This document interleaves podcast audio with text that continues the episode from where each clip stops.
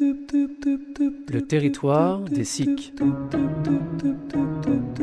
Renforcer les dynamiques collectives et coopératives.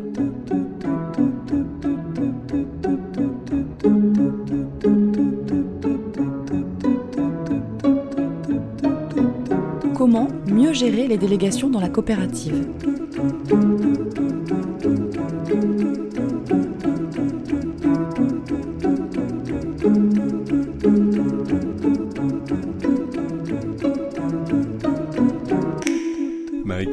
Bonjour. Merci d'avoir euh, accepté de participer à notre travail qui est initié par des sociétés coopératives euh, d'intérêt collectif du Pas-de-Calais autour des moyens d'améliorer l'animation collective et, coopérative euh, de ces entreprises. Et un des sujets qui a été souligné comme important par le groupe de travail qui réunissait certains de ses responsables, c'est la question de la délégation finalement. Comment faire pour être le plus efficient possible dans la question délicate de la délégation? Mais peut-être d'abord euh, pouvez-vous vous présenter? Oui, alors moi je suis Marie Kérouche. Donc je suis directrice pédagogique de l'école Willy Chamings. Je pense que c'est à ce titre, entre autres, hein, c'est à ce titre que vous avez souhaité euh, m'entendre. Donc l'école Willy Chamings travaille depuis de très longues années sur les questions de pouvoir et de délégation et enseigne en fait à des, des managers, euh, des dirigeants, toute personne en situation d'exercer un pouvoir, les, les, phénomènes particuliers qui se tissent euh, au sein de ces relations dites dissymétriques. Voilà. Puisque justement, lorsqu'on parle de délégation, il s'agit bien de délégation de pouvoir en fait. Peut-être justement pouvons-nous commencer par euh, se demander pourquoi c'est surtout en cas de difficulté finalement, lorsque ça frotte, qu'on commence à s'intéresser ou à regarder de plus près la question des délégations? Oui, alors, vous, l'avez dit, effectivement, la délégation, c'est euh, toujours une délégation de pouvoir. C'est un pléonasme, en fait. Hein. Euh, contrairement d'ailleurs à ce que on peut entendre dans le vocabulaire euh, managérial usuel, où on peut entendre parler de délégation de tâches. À l'école Chamings, on parle de délégation de pouvoir, c'est-à-dire que on va parler de la possibilité de déléguer du pouvoir à une personne à part entière, euh, avec ses désirs, avec ses besoins d'accomplissement, avec son énergie, avec son intelligence. Et donc, euh, on, va déléguer uniquement des pouvoirs et non pas des tâches. là, sinon, on a affaire à une machine ou un esclave.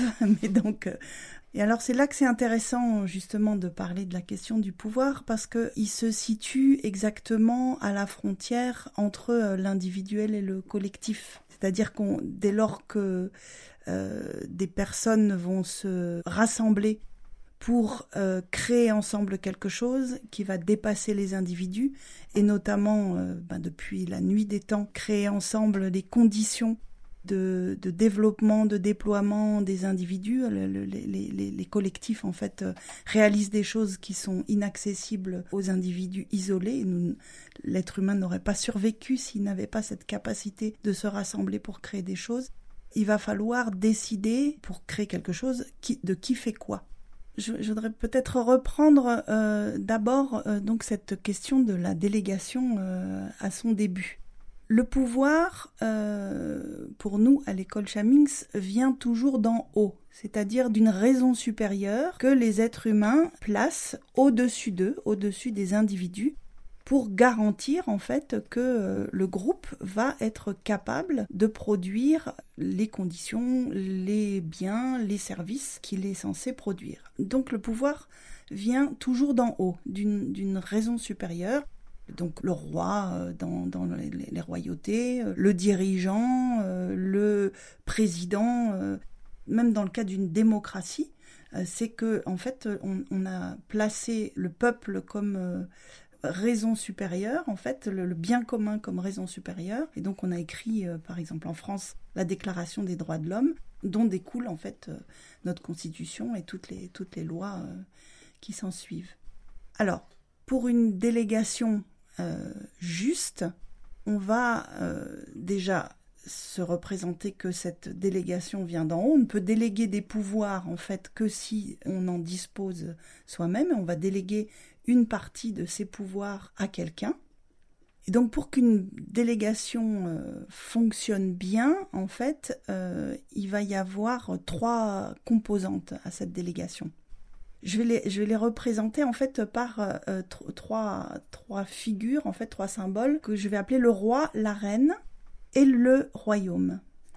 Donc le roi, c'est la composante de la loi donc du cadre, il, va falloir en fait que cette, loi, ce, cadre, soit suffisamment solide, suffisamment clair, suffisamment repéré, mais pas trop non plus pour pouvoir laisser de la place à la deuxième composante de la délégation, qui est la reine. La reine, en fait, c'est l'espace vide, l'espace de liberté qui va être laissé aux délégataires pour pouvoir s'exprimer, pour pouvoir pleinement en fait euh, déployer ses potentialités. Donc, euh, il faut bien du coup que le, cadre soit ni trop grand parce que dans ce cas-là, le délégataire est perdu euh, avec une reine qui est beaucoup trop vaste et puissante, mais ni trop étroit non plus pour qu'il ait suffisamment d'espace pour pouvoir se déployer.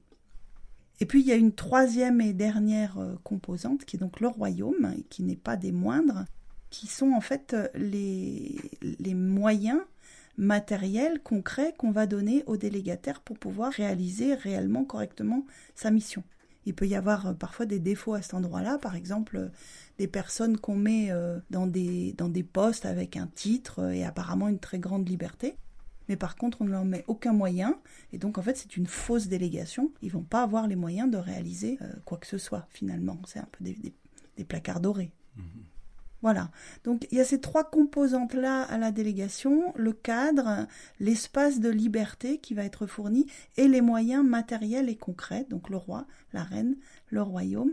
Donc peut-être déjà à cette phase-là de, mettre en place la délégation, on peut regarder euh, qu'est-ce qui a pu se passer. Ce qui est intéressant, c'est de voir que hum, on revient sur des figures euh, traditionnelles finalement de représentation du pouvoir euh, dans un contexte, celui des coopératives, qui est marqué souvent par euh, une concentration importante de personnes qui sont rebelles à l'autorité et qui remettent effectivement en question dans l'entreprise un ordre établi qui était extrêmement hiérarchisé. Hein. le, milieu du 19e siècle et les premières coopératives ouvrières, par exemple, c'est lutter contre le salariat indigne qui était le fait de maîtres euh, qui avaient tout pouvoir finalement. Euh, je, trouve que c'est extrêmement important parce qu'il y a dans cette difficulté peut-être spécifique des coopératives à trouver le juste équilibre, on pourrait dire, entre cette revendication et cette lutte pour une forme de démocratisation de l'entreprise, et puis la reconnaissance de comment ça fonctionne véritablement ces questions difficiles de pouvoir. Dans un processus euh, qui se veut démocratique, euh, c'est la loi qu'on met au-dessus, c'est-à-dire que le, collectif, l'assemblée des personnes qui veulent faire quelque chose, et dans le cas d'une SIC euh, d'intérêt collectif, eh bien, mettent au-dessus d'eux cet objet et les quelques règles qui vont permettre de réaliser cette, cette ambition avant, tous les pouvoirs étaient concentrés en fait entre les mains euh, de quelques personnes, euh, une ou deux familles. Donc c'est vraiment euh, pour ça que j'ai parlé depuis le début de l'idée que euh, en fait la délégation, euh, ces, questions sont traitées euh, à l'école Chamings du point de vue des personnes, parce qu'en fait dans ce qu'on décrit du fonctionnement des, des, maîtres de forge, voilà, des, des, entreprises anciennes, la question de la personne n'était absolument pas posée. Les ouvriers étaient simplement considérés comme des moyens, euh, des bêtes ou des machines. Et d'ailleurs, c'est toute l'histoire du développement industriel qui, passe par là, en fait, hein, où on va euh, instrumentaliser en fait certains êtres humains au bénéfice d'autres pour produire euh, des biens et des services, mais sans prendre en considération les personnes. Or, notre société évolue et cette, découverte, en fait, que chaque être humain est une personne et que légitimement euh, chacun peut être amené à, se déployer, qu'on va considérer en fait l'égalité des personnes, c'est très récent en fait. C'est une acquisition euh, récente et qui est en train de se, de se déployer. Alors, une des spécificités en fait des, des SIC, c'est que les personnes vont avoir au sein du collectif plusieurs statuts c'est à la fois euh, merveilleux parce que donc ça va permettre en fait à des personnes de se déployer dans différents euh, domaines, dans différentes potentialités, déployer en fait des, capacités euh, de diriger, des capacités de décider, des capacités aussi de faire quelque chose en tant que salarié. mais ça va aussi alimenter une confusion qui est très fréquente en fait chez nous tous. Hein. c'est que nous sommes tous euh, comment confrontés à cette difficulté-là, qui est de confondre euh, la personne et le rôle qu'elle est amenée à jouer, ou les rôles plus exactement. Donc pour nous déployer en tant qu'être humain au sein des collectivités, nous sommes très souvent amenés à utiliser les rôles que nous jouons, euh, et en particulier dans notre travail, et ce que nous pouvons réaliser au sein d'un collectif, euh, va nous permettre de nous déployer en tant que personne, et il peut y avoir beaucoup de confusion à cet endroit-là.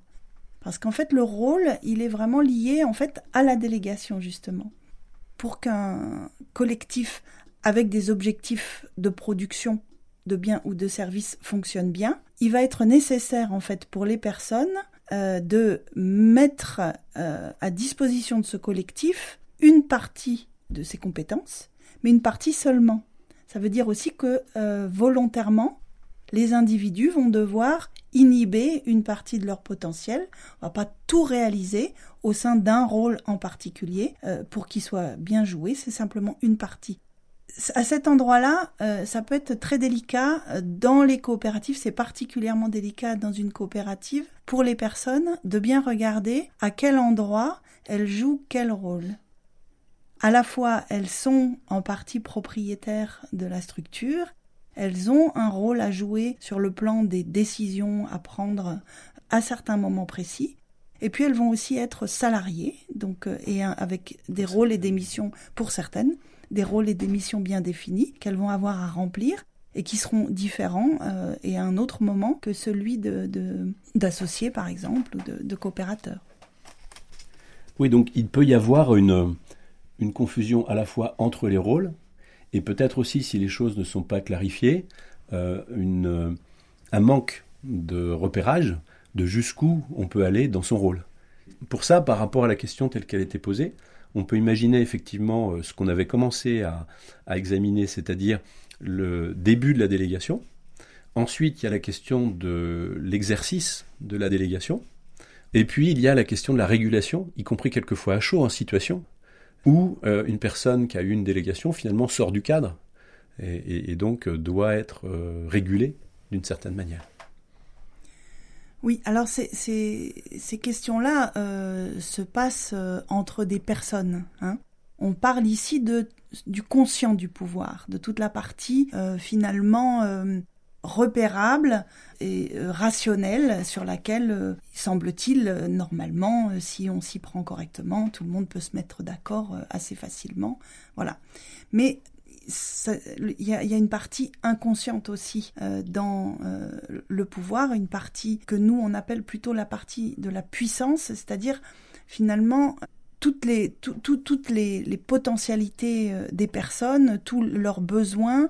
Et finalement, lorsque le, cadre de délégation n'est pas suffisamment repéré, ben, ce qui va prendre le relais, c'est le charisme des personnes, leur puissance, personnel euh, de manière euh, ben, plus ou moins sauvage selon que euh, le rapport à l'autorité par ces personnes est suffisamment clarifié ou pas. Vous avez parlé de comment on met en place une délégation et comment on la fait vivre ensuite. Le délégataire et le délégant. Donc le délégant va donner une délégation à un délégataire c'est un peu comme si il lui donnait un, périmètre à l'intérieur duquel le délégataire peut réaliser ce, qu'il a réalisé, et en dehors de ce périmètre, eh ben, il ne peut pas. Voilà, il y a une limite. Euh, voilà. Donc il va falloir, euh, dans euh, cet acte de délégation, que déjà ce périmètre il puisse être discuté, qu'il soit, comme je l'ai dit en début de notre entretien, à la fois suffisamment euh, large, mais aussi euh, suffisamment ajusté à la personne, à ses compétences, à ce qu'elle souhaite faire, suffisamment repérable pour qu'elle s'y sente euh, à l'aise, hein, qu'elle puisse, un peu comme un, un costume, voilà, qui un costume qui soit à, sa, à, sa, juste taille, et puis en même temps suffisamment aussi ambitieux, voilà, pour qu'il y ait un challenge un peu à relever. Si c'est trop étroit, ben, assez vite la personne va s'y sentir mal et franchir les limites du, périmètre assez, assez facilement. Donc ça, ça c'est une première chose. Ensuite, dans la, vie de, la délégation, il y a effectivement un certain nombre de pouvoirs qui ne vont pas pouvoir être délégués, qui vont être ce qu'on appelle les pouvoirs indélégables en fait. Euh, premier des pouvoirs indélégables, euh, c'est euh, la coordination. Il faut voir un peu le, comme un chef d'orchestre, hein, le, délégant, qui va devoir forcément avoir une vue d'ensemble pour veiller à ce que chacun exécute bien sa partition et puis soutenir un peu les basses si elles sont un peu trop faibles, aller vérifier qu'il y a de la place pour que le triangle joue aussi sa partie. Voilà, donc cette vue d'ensemble, en fait, elle peut pas être déléguée. Il y a un autre euh, pouvoir indélégable qui est le, pouvoir de décision finale. Il faut avoir conscience qu'il euh, y a des moments où il va falloir trancher un certain nombre de, choses. Si euh, le, le, délégataire à un moment donné est en difficulté sur une partie de sa mission et n'arrive pas à prendre une décision et que ça traîne trop, eh bien il faut que le délégant au-dessus soit capable de trancher, de prendre une décision. Et de toute façon, c'est lui qui portera la responsabilité euh, des choses au final. On ne délègue pas une responsabilité. Hein. La responsabilité reste euh, au niveau euh, du plus haut. Et donc, dans le cadre d'une SIC, ben, au niveau du, collectif, ça retombera de toute façon sur le collectif. Et puis, dernier pouvoir indélégable, vous l'avez évoqué, c'est le pouvoir de contrôle. Alors là, il faut pas l'entendre comme un contrôle euh, inquisiteur ou euh, voilà une, une, prise de pouvoir sur ce que fait la personne, mais la juste contrepartie de la délégation, c'est le rendre compte. Et ça, c'est pas une chose forcément euh, évidente euh, pour tous. Les rebelles à l'autorité euh, que nous pouvons être ont parfois de la difficulté avec cette, cette partie-là. Or, c'est une contrepartie tout à fait automatique à partir du moment où nous nous retrouvons avec des pouvoirs qui sont délégués. Nous avons à rendre compte de ce que nous avons fait de ces pouvoirs-là à l'autorité qui nous les a confiés et donc régulièrement pouvoir revenir vers le délégant pour lui dire bah, j'ai pu faire ça, j'ai pas pu faire ça. Voilà, c'est à, cet endroit-là que parfois euh, ça peut aussi dysfonctionner. Cette analyse euh, permet vraiment de revenir sur, euh, je crois, une difficulté majeure pour les, pour les coopératives. C'est de trouver finalement ce qui peut être juste dans la précision de la délégation entre le collectif et l'individu. C'est-à-dire qu'il me semble que deux dérives euh, potentielles, c'est lorsque le groupe ne veut rien déléguer, finalement, ou à la moindre occasion, euh, on considère que c'est le collectif qui va être suffisamment mature pour euh, gérer finalement sans précision ou sans délégation plus précise l'ensemble du projet. Et la deuxième dérive, entre guillemets, ou deuxième risque, c'est au contraire que le collectif délègue tout à une personne sans garder ce pouvoir ultime de contrôle en fait.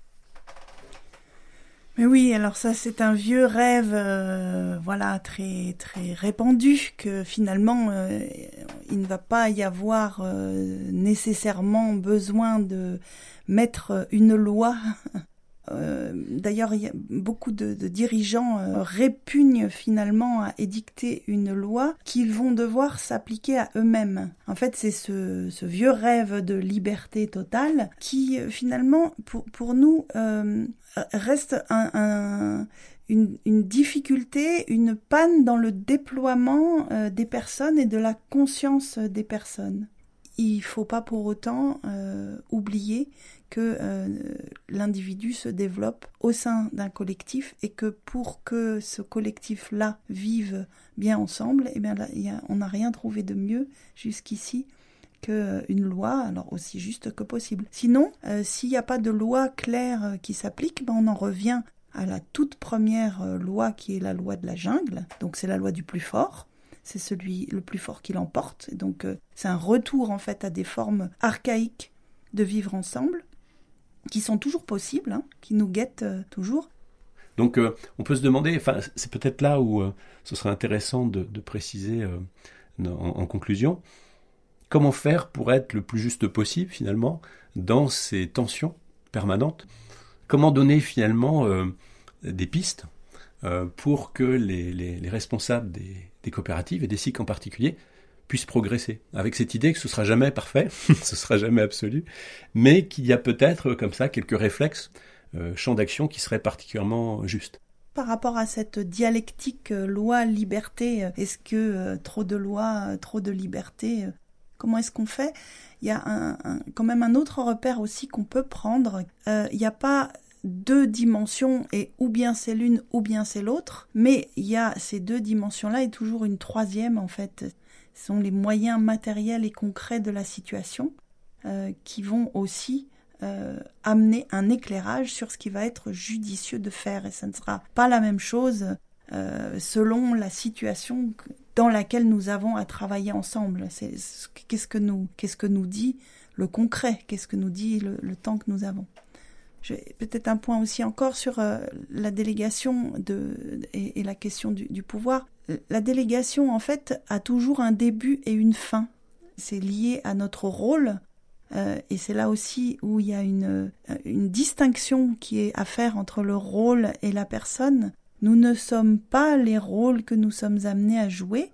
La personne, elle a une existence euh, propre qui va aller du début de sa vie à la fin de sa vie alors que les rôles que nous sommes amenés à jouer nécessairement ont un début et une fin. Et ça, c'est aussi un des grands principes d'une délégation juste, mais il y, a vraiment une idée là de, début et de fin, et de finitude aussi, donc qui est à accepter, euh, à regarder, à accepter, et voilà. J'aimerais, avant, avant, de finir, peut-être qu'on clarifie quelque chose, parce que euh, comme on peut le voir dans les SAS notamment, ou même dans les SA, euh, les statuts peuvent prévoir une délégation de pouvoir à un conseil de surveillance qui lui-même va déléguer un directoire qui peut être composé d'un collège de trois ou quatre personnes. Est-ce que, euh, d'une certaine manière, ça peut fonctionner sous cette forme-là, ou est-ce qu'il y a de toute façon à aller jusqu'au bout d'une délégation d'une personne ou de rôle à des personnes précises au sein de ces collectifs? Alors moi, je ne vais pas avoir de réponse toute faite euh, à cette question-là. Ce qui est hum, assez clair, euh, c'est que les, à un moment donné, il y a des fonctions opérationnelles euh, qu'il va falloir remplir et que ces fonctions-là vont l'être par des personnes. Et que euh, les personnes, euh, chacun d'entre nous a des besoins fondamentaux. Et parmi ces besoins, il y a euh, le besoin d'être reconnu, le besoin euh, d'être euh, écouté, le besoin d'avoir des, repères clairs. Et donc ces besoins-là, quoi qu'il se passe, il va bien falloir qu'ils trouvent à un moment donné leur, leur marque, qu'ils qu'ils puissent s'accomplir au sein du collectif. Alors si les personnes au sein de la structure qui sont en charge de la faire fonctionner qui sont en charge de, remplir des rôles opérationnels ne trouvent pas au sein du, collectif comment la réponse à ces besoins-là, euh, on va on va avoir à nouveau des risques de dysfonctionnement et des risques de retour de formes plus archaïques d'exercice euh, du pouvoir euh, par le biais en fait de l'expression des puissances personnelles. D'ailleurs, on peut observer quand même que c'est souvent comme ça que ça se passe, c'est-à-dire que au sein d'un collectif, quand les rôles ne sont pas très bien repérés, bah, c'est finalement celui qui est le plus charismatique euh, ou euh, celui qui a déjà euh, une expérience, enfin qui va avoir une aura comme ça, qui va remplir ce rôle-là, mais de manière non dite, non non explicite. mais c'est vrai que en cas de crise, en cas de difficulté, bah, c'est là qu'on va avoir des tensions qui vont apparaître, y compris au sein même du du collectif qui est censé porter la délégation. Quelles seraient peut-être, pour aller plus loin, les lectures ou les, pistes de travail pour euh, les responsables des, SIC qui souhaiteraient, à partir de ces idées et de ces éléments qui peuvent aider à la réflexion, poursuivre leur travail sur cette question de la délégation? Alors, moi je conseillerais le livre euh, de Lily Jatio, Vie quotidienne du pouvoir. Donc Lily Jatio qui a été euh, pendant très très très longtemps euh, dirigeante de l'école Willy Chamings et la directrice pédagogique. C'est vraiment un livre euh, repère pour euh, toutes les personnes qui se questionnent sur la meilleure manière d'exercer un pouvoir juste et dans lequel elles vont pouvoir aussi repérer les différents, différents dysfonctionnements. Qui est délicat, c'est le rapport que nous avons à notre propre puissance Finalement, c'est souvent de ça que nous avons peur. C'est non pas d'être euh, écrasé euh, par les autres ou euh, d'être soumis aux puissances des autres, mais c'est notre propre puissance qui finalement nous fait le plus peur. merci beaucoup.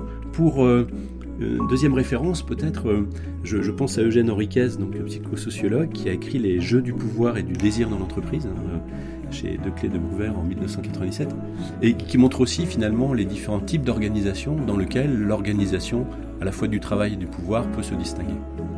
Merci et puis euh, à bientôt pour continuer à échanger sur ces sujets.